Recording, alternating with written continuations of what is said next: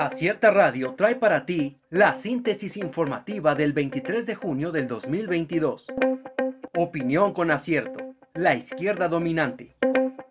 En los últimos años, partidos considerados de izquierda han ido ganando terreno a lo largo del mundo, pero particularmente en América Latina, donde Colombia fue el último país en sumarse para tener un próximo gobierno izquierdista. México, Cuba, Honduras, Nicaragua, Panamá, Venezuela, Perú, Bolivia, Chile y Argentina ya cuentan con un presidente de izquierda y Brasil podría ser el siguiente en unirse a esta destacada lista.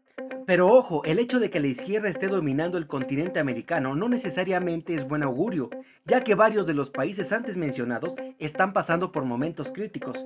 Claro ejemplo México, donde López Obrador no deja de echarle la culpa a gobiernos anteriores de la situación actual, pese a que ya lleva cuatro años en el gobierno. Contagios de COVID se disparan 59% en solo cuatro días. En cuatro días, los contagios de COVID-19 dieron un salto de 9.642 a 15.364 este miércoles, lo que supone un incremento de 59.3%.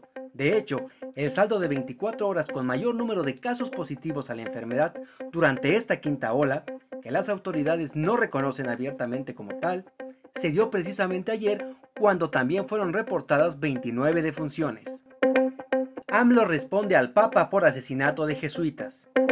El presidente Andrés Manuel López Obrador respondió en la mañanera que le pareció equilibrado el mensaje del Papa Francisco en el que lamenta los asesinatos en México y en particular tres personas en una iglesia en y Chihuahua, entre ellos dos sacerdotes jesuitas, pero también plantea que la violencia no resuelve los problemas porque crea más sufrimiento.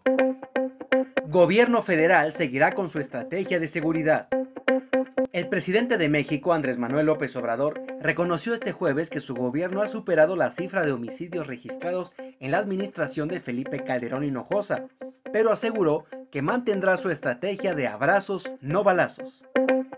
Vacunación contra COVID para niños de 5 a 11 años comenzará el lunes. La vacunación contra COVID-19 para menores de entre 5 y 11 años iniciará a partir del próximo lunes 27 de junio, informó el subsecretario de Prevención y Promoción de la Salud, Hugo López Gatel, quien detalló que esta fase durará aproximadamente tres meses. Además, recomendó a quienes tienen COVID esperar 15 días antes de aplicarse la vacuna. Niegan sobrecosto en construcción de refinería Dos Bocas. La secretaria de Energía, Rocío Nale, negó que se haya duplicado el costo de construcción de la refinería Dos Bocas en Paraíso, Tabasco. La funcionaria destacó que la refinería se construyó en tiempo récord y que se inaugurará el próximo primero de julio. Pan dulce eleva su precio debido a la inflación.